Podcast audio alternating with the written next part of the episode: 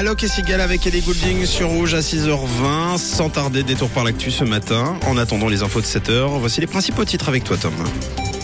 Lausanne va tester à son tour la vente régulée de cannabis. Le projet Canel vient de recevoir l'aval de l'Office fédéral de la santé publique. Les inscriptions débuteront en juin. La vente, elle, commencera en septembre. Les plans de cannabis ne dépasseront pas les 20% de THC. La quantité sera également limitée chaque mois. 50 grammes si le cannabis présente un taux de 20% de THC. Il sera vendu au prix du marché noir, soit entre 10 et 13 francs le gramme. La Suisse pourrait être candidate aux Jeux Olympiques de 2030. Une rencontre avec la direction du CIO à ce sujet a eu lieu jeudi dernier à Lausanne, selon les journaux de CH Media. Le conseil exécutif de Suisse Olympique doit décider demain si le dialogue informel avec le CIO doit être transformé en discussion formelle. La Nati a assuré l'essentiel hier lors de son deuxième match pour la qualification à l'Euro 2024. Victoire 3-0 face à Israël hier à Genève au stade de la Praille. Les réalisations sont signées Vargas, Samdoni et Widmer.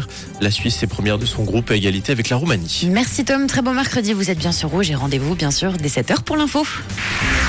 Une couleur, une radio. Rouge.